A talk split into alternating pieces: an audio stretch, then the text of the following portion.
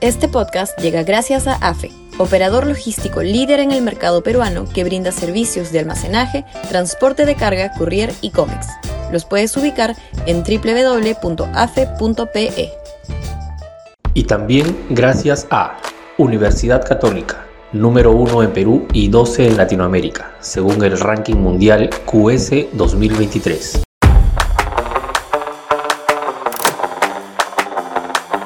Los pavores absurdos de la izquierda histórica. Sudaca, Perú. Buen periodismo. La CGTP y la Federación de Trabajadores de la Construcción Civil, fundamentalmente el PC Unidad, está cometiendo un suicidio sindical al mirar de soslayo lo que viene ocurriendo políticamente en el país con la corrupción profunda demostrada en el entorno palaciego y en el propio presidente Castillo.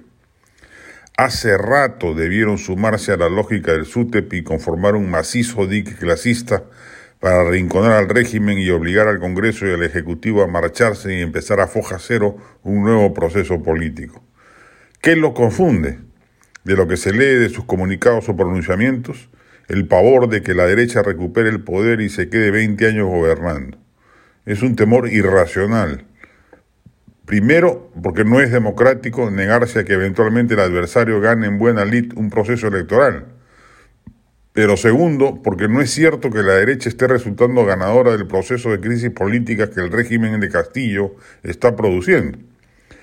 Según una encuesta del IEP de agosto del año pasado a agosto de este año, la gente que se considera de izquierda ha subido de 26 a 32%, mientras el centro y la derecha decrecen.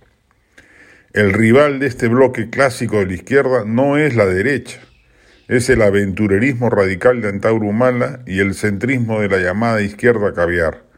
Frente a ellos es que la izquierda histórica debe trazar un derrotero político institucional que le permita recuperar fueros y protagonismo electoral. Y eso no va a ocurrir si se hipoteca, sin ninguna explicación política que no sea oponerse a la derecha, a los intereses del mediocre y corrupto castillismo tanta lucha histórica y recia trayectoria para terminar adormecidos en los brazos de una farsa como es este gobierno?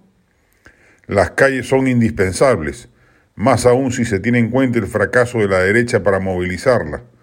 Frente a la inercia conjunta del Ejecutivo y el Legislativo, las marchas tienen que hacerse presentes y multitudinariamente hacerle sentir la mano del descontento con el statu quo a los dos principales poderes del Estado. En las manos de la izquierda histórica, con su brazo sindical, radica buena parte de la salida de esta crisis política.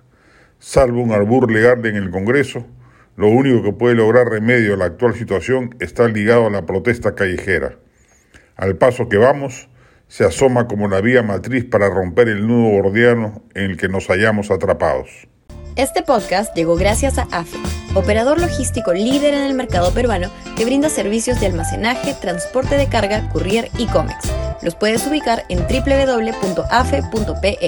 Y también gracias a Universidad Católica, número 1 en Perú y 12 en Latinoamérica, según el ranking mundial QS 2023.